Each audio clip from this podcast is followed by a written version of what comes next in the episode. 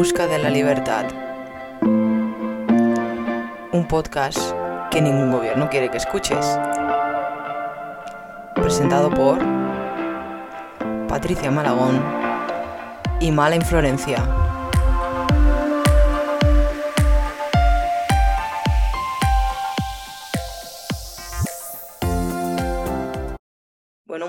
A todos, bienvenidos a otro programa de En Busca de la Libertad que llevamos un tiempo sin poder grabar unas cosas u otras, pero aquí estamos para analizar un tema que, bueno, los socialistas han celebrado mucho, son los presupuestos generales de 2023 los más expansivos de la historia de España, con un gasto total de 583.000 millones, algo que festejar por todo lo alto, sin duda, para un país con un 116% de deuda y con un déficit pues que lejos de estar en el 3% como establecen los criterios de la Unión Europea, pues me parece que estamos por encima del 4 de manera estructural. Así que bueno, una gran noticia, ¿no? Desde luego, o sea, la barra libre del dinero de los demás siempre se puede celebrar, siempre. Y más si eres un socialista, claro. La fiesta, la fiesta de, del robo, básicamente. Del robo de generaciones actuales y de las generaciones venideras. Pero bueno, lleva la coletilla de incremento del gasto social, entonces nada más se puede objetar, ¿no? Sí, ¿no? y para empezar hablando así más detenidamente de los presupuestos, eh, yo recuerdo las críticas que ha hecho la IREF, que finalmente ha terminado avalando los presupuestos, porque bueno, eh, no dejamos de ser un organismo que al final, pues eh, ya sabemos, ¿no? critico un poco, pero luego, venga, te doy la razón. Pero bueno, lo que decía Para que no se vea el plumero, ¿no? Para que no se vea el plumero y se siga diciendo que somos independientes. Claro, como las previsiones macro del INE y las de los técnicos de Hacienda, que difieren bastante, pero bueno, es que... o el no... de Tezanos, son todo cosas muy independientes. Claro, vamos a hacer que nos peleamos para parecer independientes, pero bueno, en sí, las críticas de la IREF yo creo que, que, tienen bastante sentido lo que dicen. Primero, lo más llamativo es que son unos presupuestos muy expansivos, los más expansivos de la historia de España, para un contexto económico global, pues recesivo, ¿no? Porque parece que Estados Unidos va a entrar en recesión el año que viene, primero Alemania y seguramente España a finales del próximo año, segundo semestre, porque al final, eh, bueno, es, si Estados Unidos y Alemania entran en recesión, lo más lógico es que España entre también después, por el tema de que somos una economía de servicios y que primero les afecta primero a las economías productoras, las industriales, y después a una economía de servicios como es España, que al final recibes pues turistas y vives más de, de cómo vaya la economía global. Pero bueno, en definitiva es eso, son unos presupuestos muy expansivos en una época recesiva, ¿no? Pero bueno, eh, Made PSOE. Es un escenario que efectivamente se puede dar. Sinceramente, yo veo que desde el gobierno lo, no lo quieren ver o no les parece un escenario que pueda ocurrir, porque es más, sobre la base de estos presupuestos, ellos cuentan con una previsión de crecimiento del 2,1%, ¿no? que ya se ha tachado Sí. desde diversos organismos como demasiado optimista. La propia AIREF hablaba de un 1,5, el Banco de España hablaba de un 1,4, es decir, son unas Mm. revisiones mm, bastante a la baja. Y si estamos viendo el contexto global, pues ¿por qué Spain es diferente? No sé, o sea, demasiado optimismo, ¿no? Y lo que decías, las críticas, se hablaba de que eran unos presupuestos que estaban viciados, creo que fue lo que, lo que dijeron, ¿no? Literalmente pero, pero bueno, que ni se planteó la revisión de estos presupuestos, ni, ni mucho menos se continúa con ese escenario optimista y con un gasto que de verdad, o sea, sacar pecho de gastar más de lo que ingresas, de sacar pecho de, de mantener un déficit público, no sé cómo lo ven nuestros oyentes, pero yo sinceramente no creería que es un buen gestor aquel que se dedica continuamente a gastar más de lo que tiene. Es decir, ¿qué cabeza de familia se dedicaría a comprar y comprar si su salario no le da para eso? Y y, si vemos que sucesivamente pide préstamos y préstamos, diríamos, oye, oye, se te va a acercar la bancarrota, ¿no? Pero en, cuando se trata del Estado no, porque evidentemente nos pueden seguir saqueando a nosotros. Así que, nada, una cosa que yo quería puntualizar del gasto, por ejemplo, es que, o sea, ya vamos con esa tendencia de incrementar el peso del Estado con más y más gasto. Y desde la pandemia ya se consolidó ese escenario. Entonces parece que ahora, no sé, el gasto no se puede tocar. Eh, hay que hacer maniobras por otros lados, pero el gasto no es que no se pueda tocar, sino es que no se puede reducir, solo se puede incrementar. Parece que solo hay ese escenario. No sé tú cómo lo ves, pero a mí me parece que es algo que, que ya estamos como acostumbrados. Parece la atmósfera que tiene que ser esa. Sí, ¿no? Y además de manera continuada, porque no, el problema no es que haya sido un año puntual, pues quizás la pandemia puede tener más sentido de gastar más de lo que ingresas. El problema es que es de forma estructural eh, lo que nos ha llevado a tener, pues bueno, una deuda altísima. A mí me hace mucha gracia que apenas se le da relevancia a la deuda, ¿no? Y es como, bueno, es que ya simplemente entre la deuda y las pensiones es casi el 50% del presupuesto. Exacto. Entonces, y claro, para pagar las pensiones, que bueno, lo de las pensiones que es un tema aparte porque eh, partiendo de la base de que es un sistema ya quebradísimo y como no se reforme, pues va a ir a lo que va a ir, pero al final los políticos son políticos y a lo que van es a conseguir su, su puesto y renovarlo durante cuatro años, más teniendo en cuenta todavía que al año que viene hay elecciones y que para mí estos presupuestos, si yo los catalogara con una palabra, diría que son electoralistas, porque lo que buscan es, pues eso, eh, mm, dar un montón de prestaciones sociales. Creo que tener récord en prestaciones sociales estos presupuestos. Bueno, no hay que olvidar que los políticos no piensan en que, en que tenemos un problema estructural de pensiones, que tenemos un problema estructural de la deuda y del déficit, no, ellos piensan en que en mayo tienen unas elecciones y en noviembre probablemente haya otras elecciones generales. ¿Les va a interesar hablar de que hay que reformar el sistema de pensiones porque ya junto con el de la deuda es un 50% del gasto, sabiendo que el 25% del, electorado son pensionistas. No, pero ni al PSOE ni al PP y probablemente a ningún partido que lo que busque sea perpetuarse en el poder, que al final es lo que quieren todos los partidos, ¿no? Ir renovando y ir quedándose ahí. Entonces, claro, pues son unos presupuestos que de base es que analizarlos por sí solos se puede analizar, son excesivos, son malos, están viciados, como has dicho tú, pero es que por detrás hay unos problemas estructurales que lo que se hace cada año es sumar un poquito más a esos problemas estructurales. No es como eh, ir echando todavía más leña al fuego. Ya está, hay un incendio en la economía y cada año echamos un poquito más un poquito más, un poquito más, y se sigue sin apagar el fuego que tenemos, que es pues, pues la deuda y las pensiones, ¿no? Y, bueno. Es que, bueno, y no hables ¿no? de consolidación fiscal, no hables de austeridad, porque bueno, si no, eso ya es el demonio, ¿no? Es decir, los ingredientes que tendríamos que estar utilizando, que son pues eso, restringir un poco, porque esto no es una barra, o sea, esto parece que está caído del cielo. Hablamos de miles de millones de euros con una, sé, con una facilidad, con una...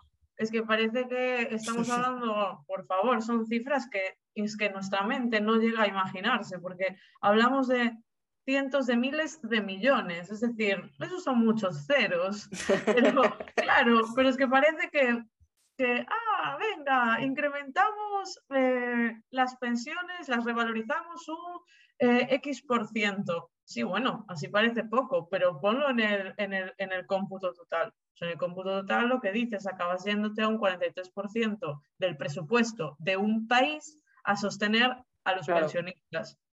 Que yo entiendo perfectamente las personas que han aportado y demás, pero es que las partidas de gasto de un presupuesto son, no sé, es como la carta de presentación de a ver a qué votante me compro. Claro. Entonces, pues los pensionistas, pues claro, una población envejecida, son muchas, eh, como España, son un alto número de votantes. es que vamos a ver. Y, y, bueno, y por no hablar también, eso que decías de los tipos de interés, de la deuda, en un escenario claro. donde se prevé que la revisión de los tipos de interés siga al alza, es decir, más caro. es una partida que, que, va a seguir, que va a seguir incrementándose. Yo de verdad eh, también creo que esos presupuestos, lo que dices, electoralistas al 100%, está claro, y además que, o sea, se la suda, porque les da igual que esto no sea lo que necesita el país, porque yo creo que en el fondo son conscientes de que toda esta mierda que va a venir se la va a comer el siguiente partido que Probablemente.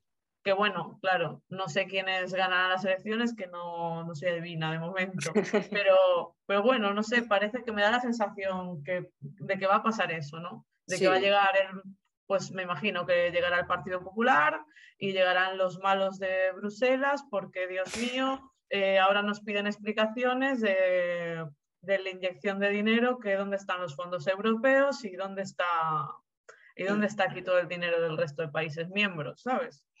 Pero, pero bueno, es un escenario que es corto plazo, pero es que se la suda, literalmente, no les importa, no es su problema ya. Sí, ¿no? Y antes de hablar de Europa, es que a mí me parece muy llamativo mencionar, como acabas de decir, las subidas que estamos viendo de los tipos de interés, porque es que, ¿por qué decimos que es peligroso estos presupuestos en el sentido del, del, contexto macro en el que se han basado? Claro, eh, para hacer unos presupuestos tienes que partir de un escenario base, porque al final es para un gasto de un año que es a futuro, ¿no? Entonces, tienes que partir de un, escenario base de crecimiento. Entonces, si hay crecimiento, naturalmente, pues los ingresos del Estado aumentan. Si creces un 2%, partes o calculas que vas a tener ciertos ingresos, ¿no? A través de los impuestos. Obviamente, cuanto más crece la economía y cuanto más crece un país, más ingresos tienes. Entonces, estos son unos presupuestos basados en un crecimiento pues que como bien has dicho, no parece realista porque son del dos y pico por ciento, parten. Entonces, claro, partiendo de ese crecimiento, también ellos interpretan que van a tener unos ingresos acorde al crecimiento estipulado que creen que sería del 2%. Pero, por ejemplo, el INE ya está diciendo pues, que va a ser del 1,5%, ya me parece demasiado optimista para lo que están dando los organismos independientes y más internacionales. Entonces, es preocupante por eso, porque ya no solo es que estén partiendo de una base en la que creen que van a ingresar algo en función de un crecimiento que no se va a dar, sino que además el, eh, lo que antes te financiabas prácticamente gratis, porque el Banco Central Europeo tenía los tipos al 0%, ahora ya te estás financiando, me parece que ya están el 2% los tipos de interés en general. Entonces, claro, es que el 2% sobre tantos millones, como has dicho, con tantos ceros, es mucho dinero que lo pagamos nosotros. Y lo que estás haciendo con estos presupuestos es endeudarte todavía más porque no vas a tener los ingresos suficientes porque obviamente no vamos a crecer un 2%, vamos, salvo milagro mayúsculo. Entonces, claro, ¿cómo se salda ese, ese gap, ¿no? esa brecha entre lo que tú calculas que vas a ingresar, lo que realmente vas a, ingresar y el gasto que has puesto en partidas? Pues con deuda. ¿Y qué pasa con esa deuda? Que si antes te salía gratis, ahora te sale más cara. Y encima, ya no es que te salga más cara, es que encima tienes un 116% de deuda. Entonces, claro, en, en, resumen de los presupuestos es ese. Por eso es cuando se dice es que el aire o no sé quién ha dicho que son tal, son, mm, son preocupantes y demás por, por eso, porque parte de un escenario base que ya no es realista. Entonces, el déficit que va a pasar, pues que aumenta y la deuda también, porque claro, si tú te imaginas un mundo de Yuppie, pues lo que han hecho es de, de coger el escenario macro del más eh, pesimista al más optimista, se han ido, no al más optimista, se han ido al extremo del optimismo, diciendo el 2%. Luego llegará la hora de la verdad y si tú preveías ingresar 100 eh, y luego ingresar 80, pero has pronosticado gastar 150, pues ya no necesitas 50 euros, o sea, 50 de deuda, sino que necesitas 70. Y ya no son 70 con un 0%, son 70 con unos intereses más altos. Entonces, estos son esos presupuestos, por eso es la gravedad y la base de la crítica, yo creo que es esa, obviamente. Claro, y además del, tema del gasto también está la parte ¿no? de los ingresos, que gracias a la inflación también se está disparando lo que va a recaudar el Estado a través de, todos los impuestos que nos cobran, además de la creación de esas nuevas figuras impositivas, tipo la de la de la banca, la de las eléctricas, las grandes fortunas. Eh, ¿Con eso se pretende recaudar? Evidentemente sí que, que, suma la recaudación, pero a ver, tampoco tienen todo el bombo que se les da, ¿no? De, de vamos a hacer aquí justicia social. Pero lo van a pagar los ricos. Claro, lo van a pagar los ricos. Sí, claro, los ricos. Es que hice, hice antes un cálculo que, que, me, que me, parece guay. Eh, a ver, lo tengo por aquí. Vale. Eh, por ejemplo, del IRPF se prevé que, en comparación con el año pasado, con el año anterior, es decir, con este año, con 2022, que se incremente 8.083 millones de euros la recaudación. ¿Vale? 8.083 millones de euros. Vale, si esa cuantía la, dividimos entre los 21,6 millones de declarantes que hay en España, nos sale, yo digo para, para que, el que el que nos esté escuchando se haga una idea del dinero, ¿sabes? Un poco sería que ese incremento se traduciría en que cada ciudadano, cada trabajador pague este año 374,21 euros más. Esto es a grandes rasgos una división bruta, evidentemente. El, IRPF va por tramos, bla, bla. Pero para hacernos una idea, pongámonos en contexto. Es como si nos pasaran la factura em, a, cada, a cada contribuyente español y nos pasan pues, un recibo de 374,21 por el IRPF que mantiene ¿no? parte de este estado de bienestar o como se dice siempre, el bienestar del Estado, porque a mí no me supone ningún bienestar pagar ese dinero, la verdad. No, y, lo, que, lo que es llamativo es lo que, lo que estás mencionando, es eso, que, que están aumentando los ingresos, pero es que no para de aumentar la deuda, porque dices, bueno, vale, estamos aumentando los ingresos por, el, por la inflación, pero es que la deuda marca récord cada mes, cada mes que sale el dato de la deuda, eh, la deuda española marca récord. Entonces, ¿cómo? No sé, es, que, es que casi es inexplicable esto, es una cosa. Gastar, gastar y gastar. Es como, es que yo creo que, joder, tú imagínate que tienes millones y millones para presupuestar y es que no son tuyos, joder. Ya. Es que, claro, no son tuyos. Cuando tú estás mm, con tu dinero, a ti te jode gastarlo en las cosas que no quieres, pero lo tienes que hacer. Pues imagínate que lo que no quieres gastar lo pudieras, no sé, te lo dan, es que te lo dan los demás. Es que es increíble. O sea, a ver, tiene, yo es que no salgo de, no salgo de mi asombro la ligereza con la que se derrocha el dinero público. Porque al fin y al cabo es derroche, porque también estábamos, o sea, por ejemplo, yo vi el vídeo este que se viralizó tanto de Abascal, ¿no? Hablando como de dónde había que recortar el gasto superfluo, no sé qué. A ver, eso también es un poco que no tiene mucha chicha, porque sí, los sueldos de los políticos, vale, eso es más un gesto que algo con impacto en los presupuestos. Eh, yo qué sé, de más, de más temas de, de duplicidades y demás, bueno, sí, puede ser. O organismos tipo chiringuitos, sí, vale, eso genera mucho impacto mediático, pero realmente repercusión en los presupuestos tampoco es que tenga, porque ya lo dijiste tú, joder, el 50% ya te lo comen los pensionistas y, los intereses. Entonces, claro, tienes luego ese margen del 50, que sí, que habrá derroche, evidentemente que lo hay, eso está clarísimo, pero, pero bueno, lo gordo y lo que nadie se quiere enfrentar es a, las partidas gigantes, como las pensiones. Sí, sí, sí, no, y que por ejemplo, otra de las partidas, no sé si es la quitando las pensiones, creo que es la primera, son los subsidios de desempleo, ¿no? Eh, lo que se paga a, a, toda la gente que está en paro. Claro, si tú te pones a pensar, lo más lógico sería, bueno, pues si tanto gasto tengo en paro. Bueno, esto claro, eso sería un gobierno que quisiera que el país fuera bien, un gobierno socialista, porque si los socialistas supieran de, economía no serían socialistas, recordémoslo. Pero claro, si tú tienes ante la mesa, vale, tengo el gasto en pensiones, por un lado, que eh, la reforma de las pensiones, el problema, de hecho, hay un, es que me vienen ideas así, hay un programa que ha hecho Juan Ramón Rayo con Jano, que, hablan de los presupuestos generales del Estado también y mencionan muy bien y en profundidad el tema de las pensiones. Y claro, al final la reforma de las pensiones es a largo plazo, entonces puedes meter mano ahí, pero no vas a tener, como bien has dicho, repercusión a lo mejor directa de hoy para mañana, de un año para otro. ¿Dónde puedes tener repercusión más directa? Bueno, aparte de ir recortando la deuda poco a poco y demás y tener un poco de no gastar más de lo que ingresas, que creo que es de primero de, economía y de cualquiera que gestione algo, pues bueno, pero ya si nos vamos a la siguiente partida es el paro y te pones sobre la mesa, ¿vale? Entonces, ¿cómo puedo reducir el gasto que tengo en el paro? No sé, a mí se me ocurre, por ejemplo, ¿y si bajamos las cotizaciones sociales para que sea más barato contratar? Si hay más gente trabajando, yo gastaré menos en dar esos subsidios y además aumentaré los ingresos porque hay más gente cotizando para el Estado.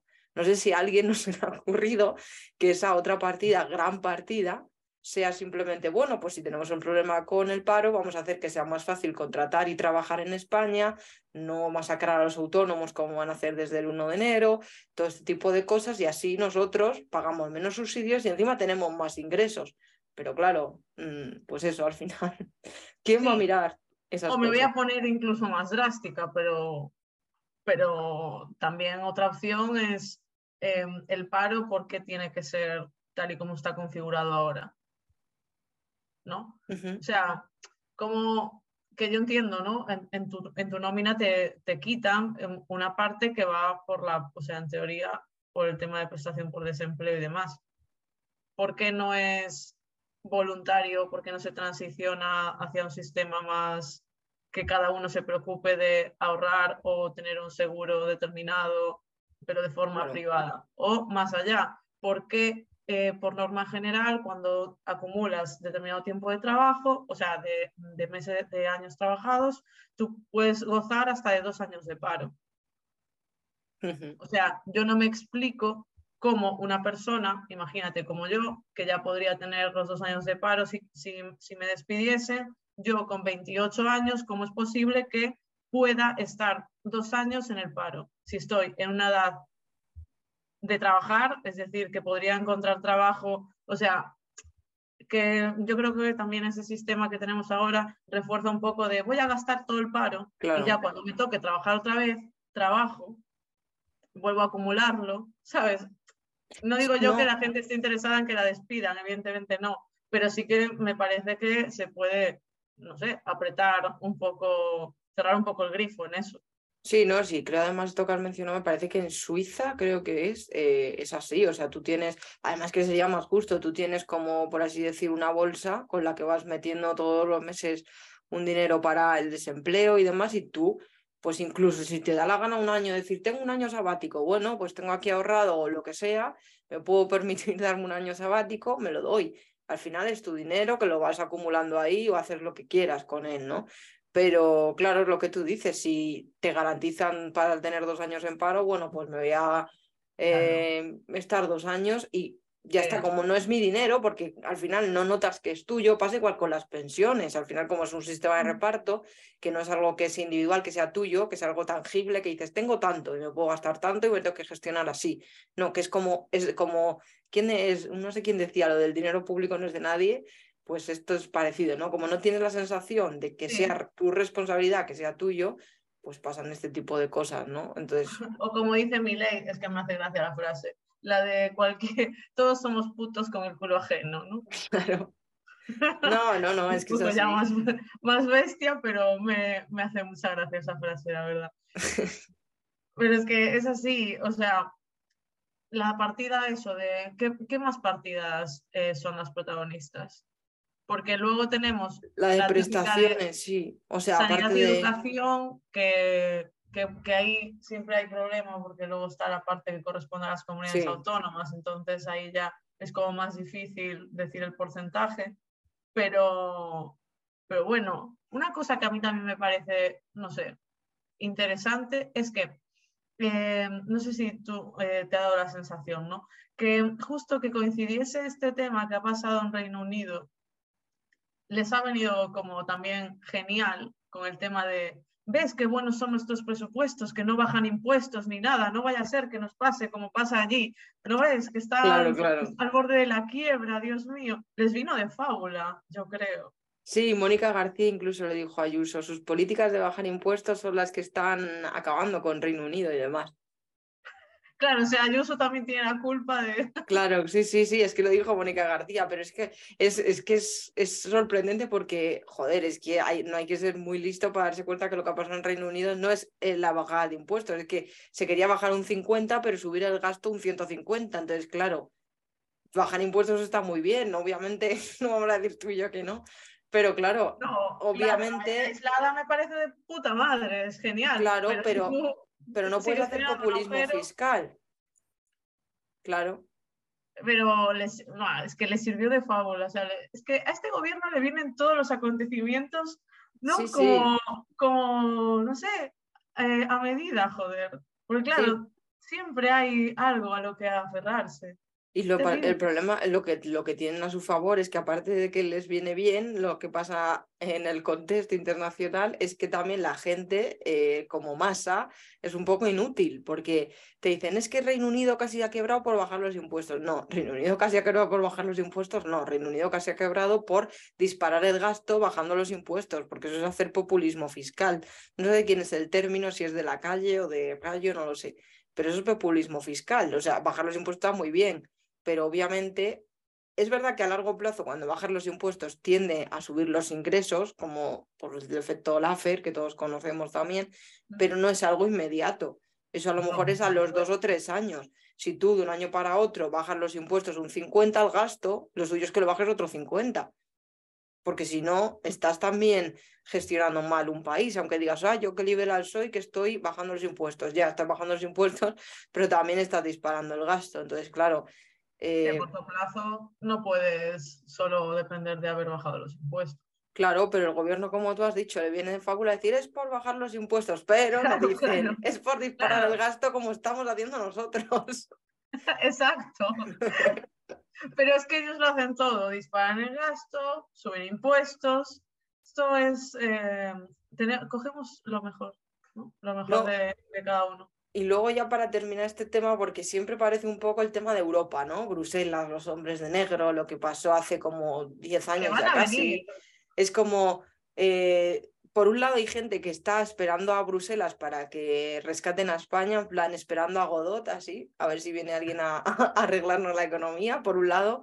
Y luego están otros, es, en plan, que no vengan una postura anti-europea, no sé qué, cada país es soberano, somos soberanos para lo que nos da la gana, pero bueno. ¿Qué pasa con Europa en realidad? Con Europa pasa que en el 2023 hay que volver a plantear los pactos estos de estabilidad económica, porque hasta ahora se suspendieron con la pandemia, que era lo del... pasaban por el forro.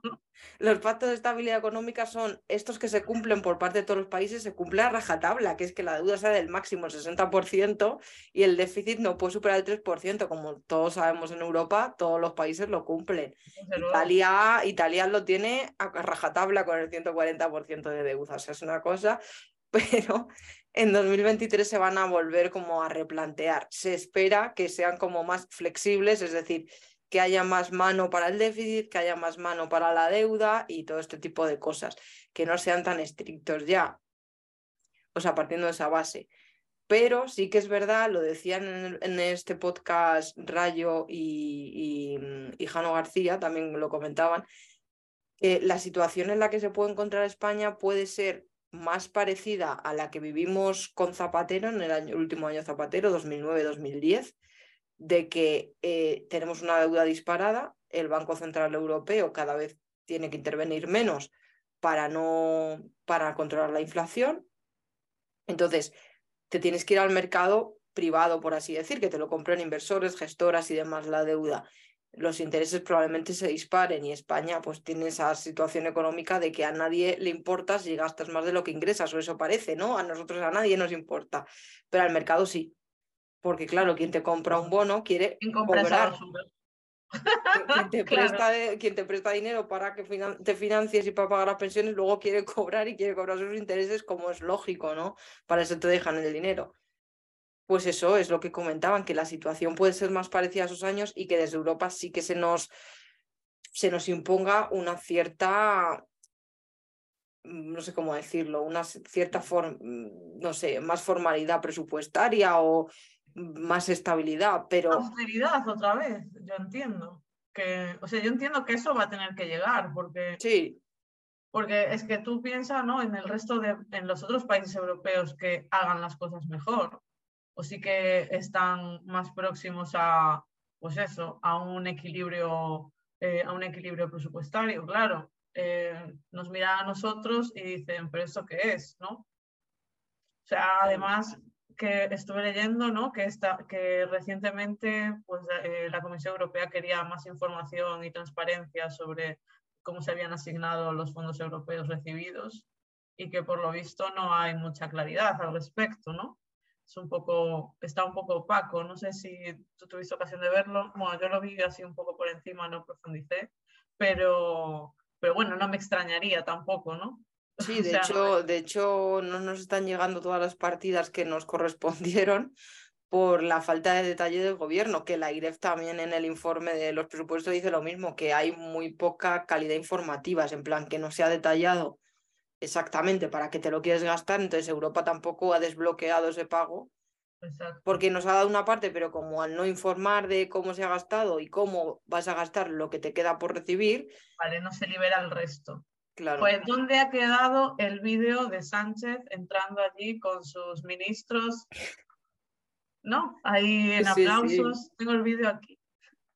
Porque ese vídeo lo recordaremos cuando, cuando, lleguen, cuando lleguen los de negro, ¿no? Que tanto le gusta a, la izquierda hablar de los de negro. Los de negro pues no es nada más y nada menos que gente que te viene a decir que dejes de ser el, el hijo tonto que, que, no para de gastar, ¿no?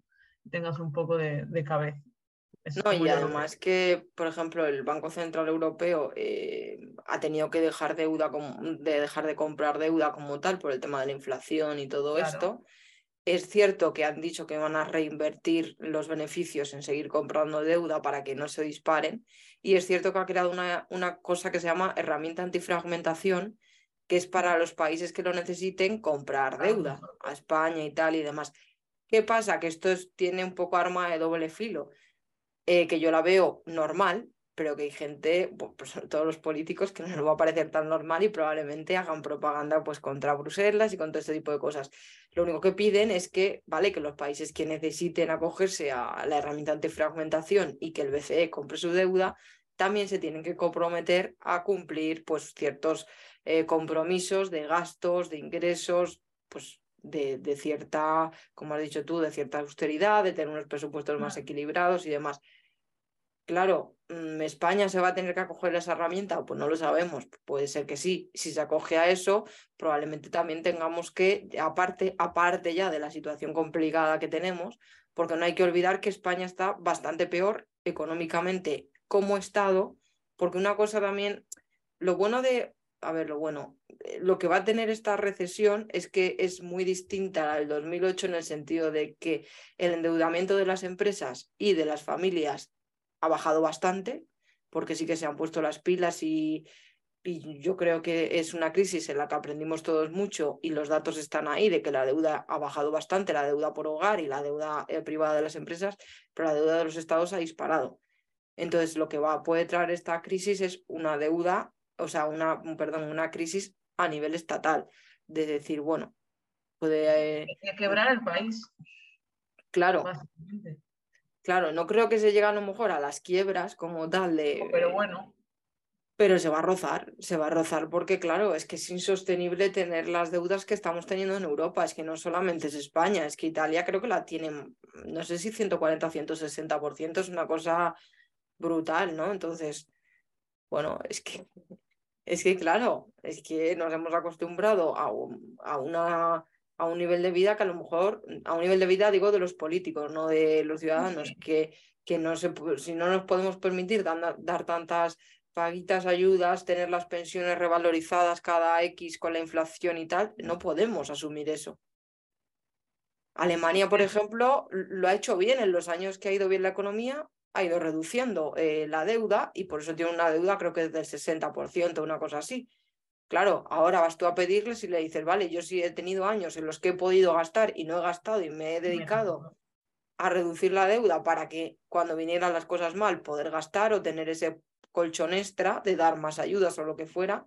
Vosotros no habéis hecho nada. Cuando habéis cuando ha ido bien el país, nos habéis preocupado en mejorar la economía y ahora que viene mal, todavía vais a agravar más la, el tema este. Entonces, bueno. Es que es como el mítico, ¿no? Es como el compañero de clase que no hace los deberes, ¿no? Y siempre te pide el, el, el workbook de inglés para copiar. Es como, vale, una vez, venga, voy a ser buen compañero, porque voy a ver por el conjunto. Pero bueno, si esto se convierte en un hábito, ya te empieza a tocar las narices.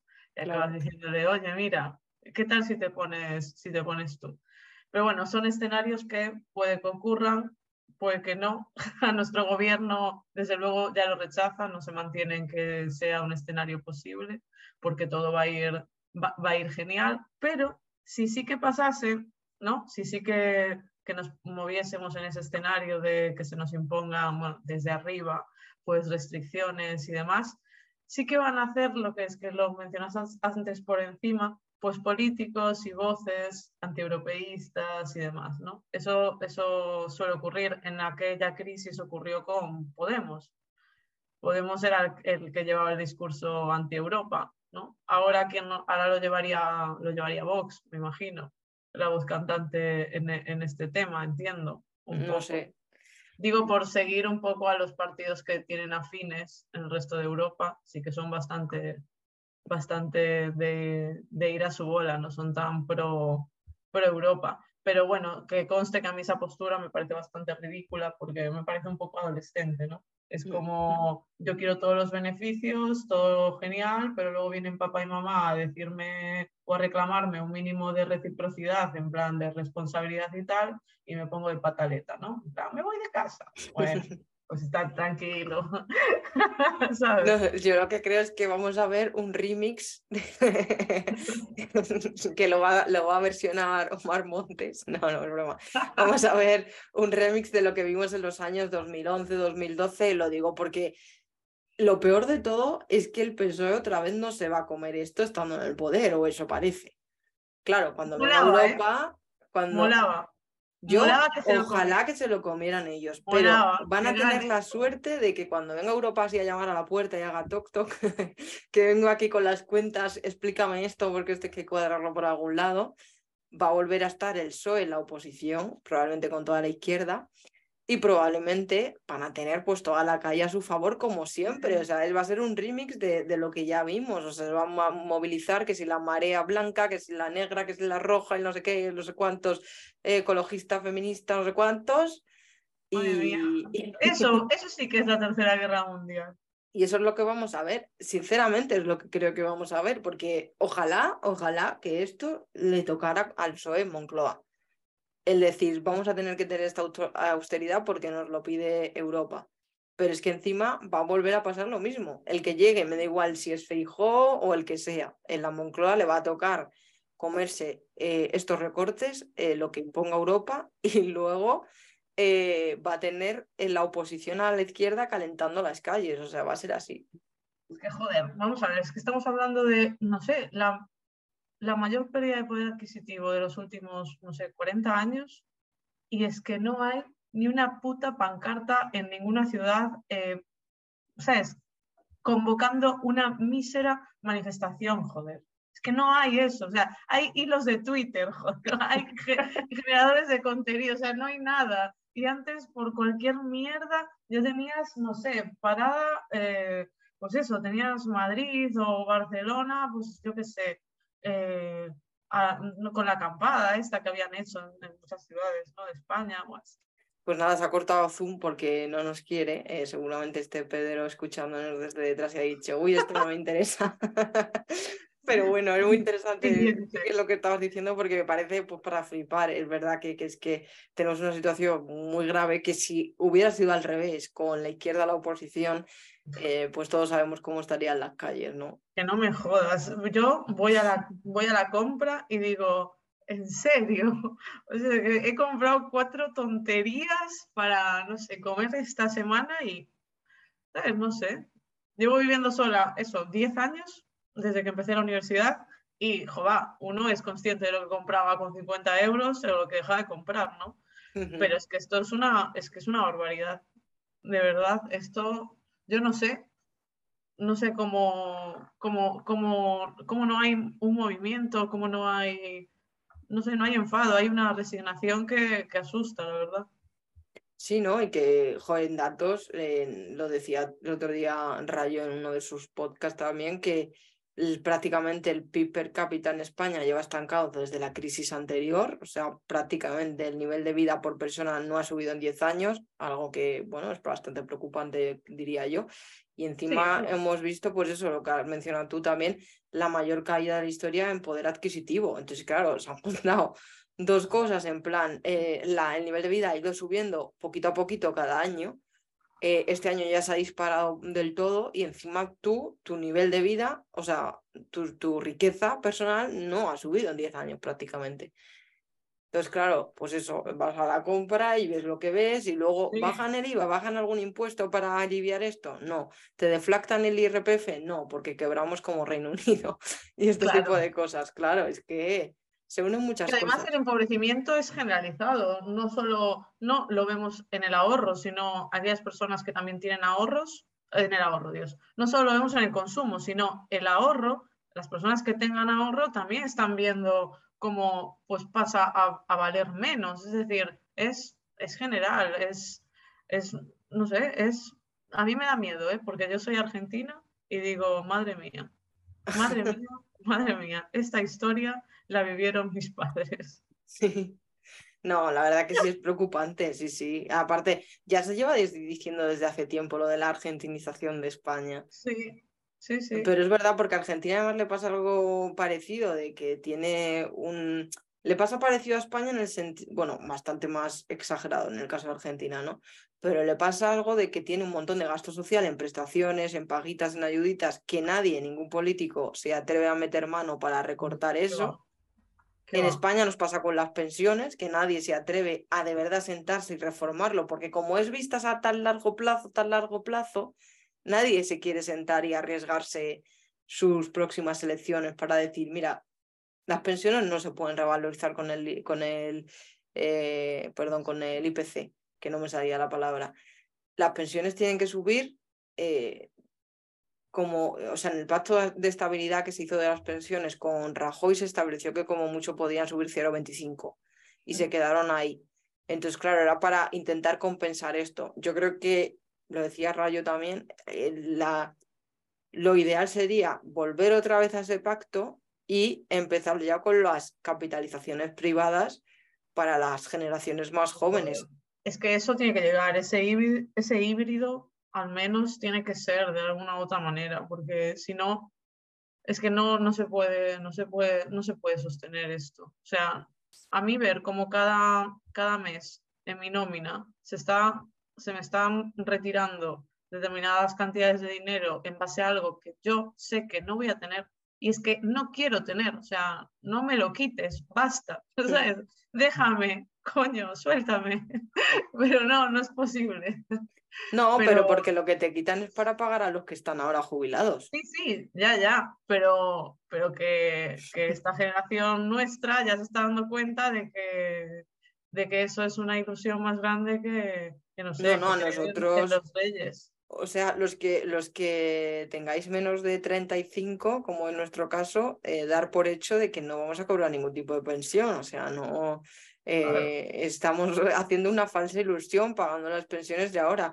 Si ya es a mí lo que más me preocupa de esto es que si ya es casi el 50% del gasto entre deuda y pensiones, si nos ponemos con vistas a 10 años y viajamos hasta 2032 y vemos los presupuestos de 2033, a mí me asustaría.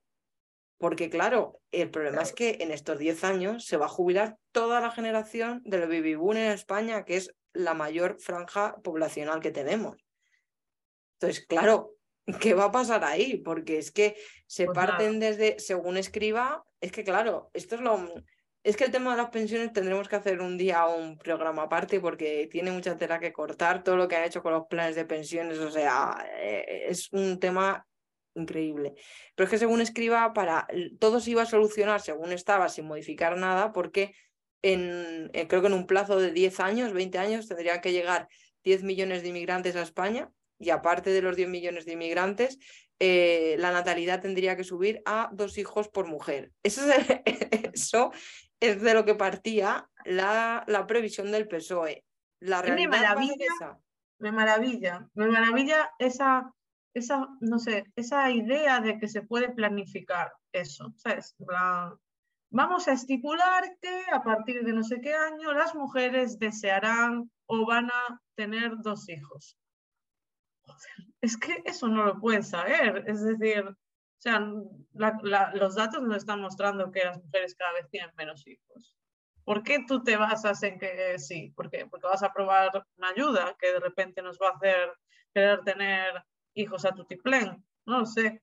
¿No te parece demasiado? Es que me parece ficción todo. No, y a mí me parece, eh, no sé quién lo comentaba, pero escuché, eh, me parece hasta cosas, eh, todas estas políticas de natalidad me parecen, para, de natalidad para fomentar lo de las pensiones, me parece lo menos liberal del mundo, porque lo más normal es que tú tuvieras tú plan de planificación de pensiones, en plan, yo lo que cotizo lo cobro y ya está.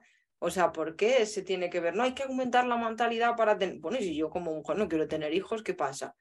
Estoy, estoy siendo algo contrario al Estado, estoy, ¿sabes? O sea, es como no, estoy actuando bien, no, es que yo en mi libertad he decidido no tener hijos, por ejemplo, ¿no? Entonces, a lo mejor sí los tengo, no lo sé, de momento no tengo hijos, pero el tema es eh, si los tengo o no, tengo que tenerlo en mi libertad, no para fomentar un sistema que has creado y es insostenible. Sería como, sería como la política de hijo único de China, pero a la inversa, ¿no? En lugar de vamos a reducir el número de hijos porque debido a, nuestros, a nuestras políticas económicas no damos abasto para que las personas puedan eh, mantenerse, básicamente, y hay hambrunas, pues lo que vamos a hacer es limitar el número de hijos. Pues aquí es al contrario. Es claro. como tenemos que, es patriota ahora que tengas muchos hijos. Trae hijos al mundo y sé una buena socialista, ¿no? O sea, por favor.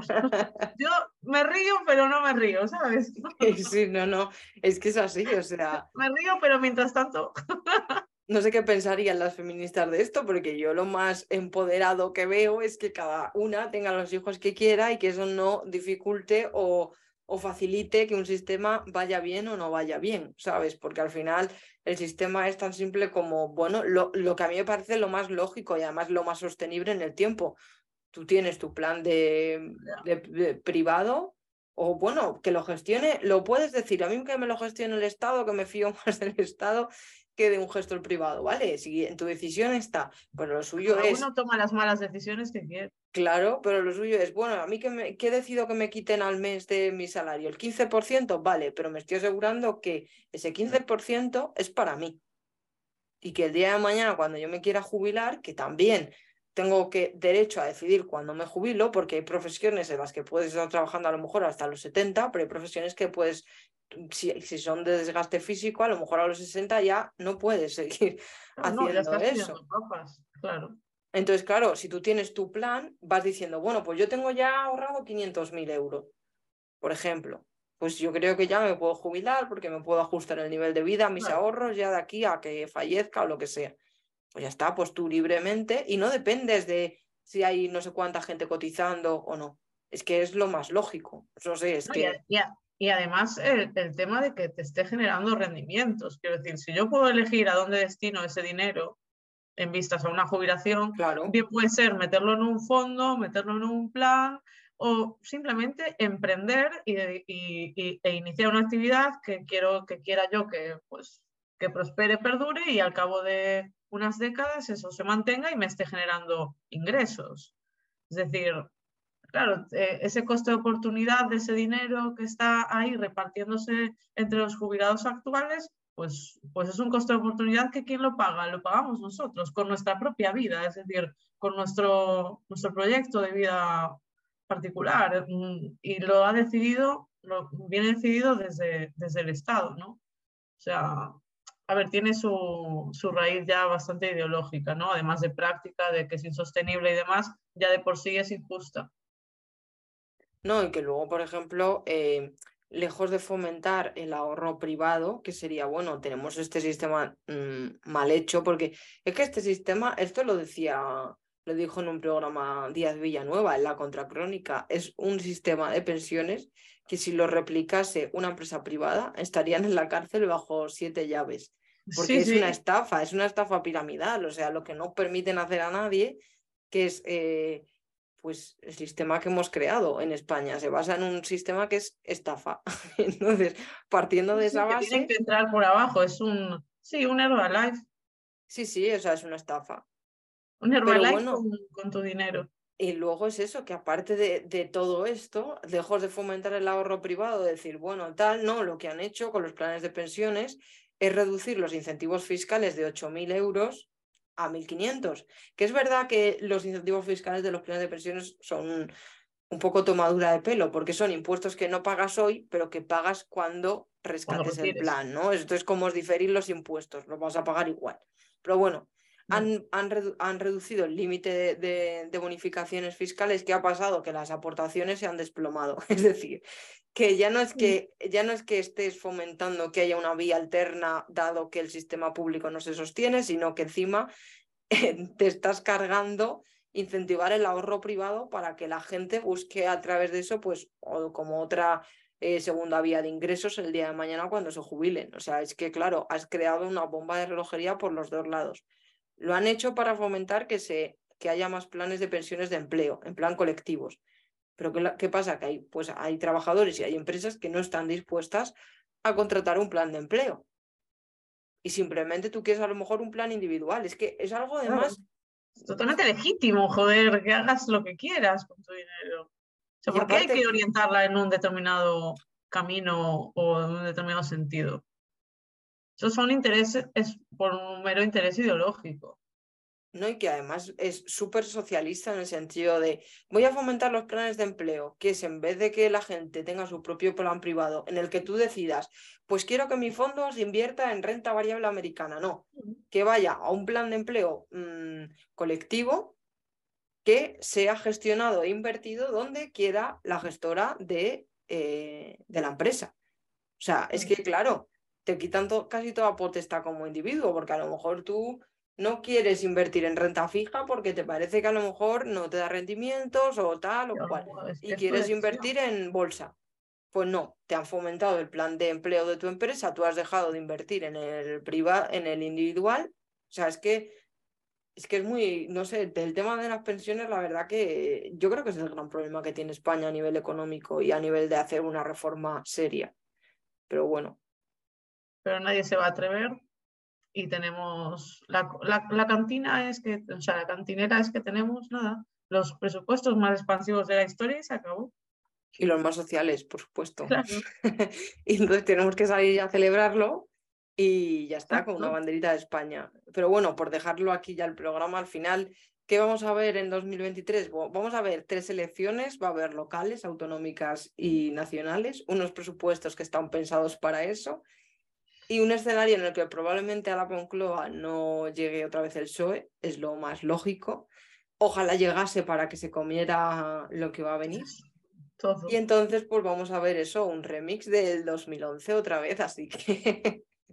Sí, vamos a revivir aquí una situación similar, sí. Pero bueno, eso es lo que vamos a ver, así que nada, eh, todo muy optimista en el programa. Sí, la verdad es que acabamos el programa un poco, ¿no? Así. Para quien lo escuche pues mañana sábado va a decir, ah, qué bien empieza el fin de semana. qué bien.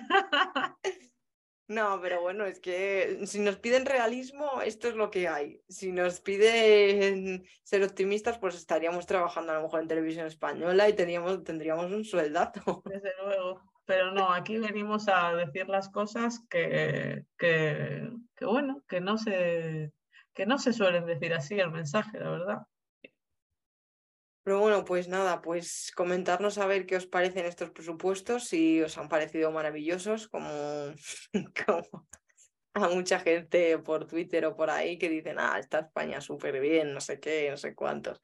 Eh, decirnos que a ver qué os parecen estos presupuestos y cualquier idea más, pues para tratarla aquí en el programa.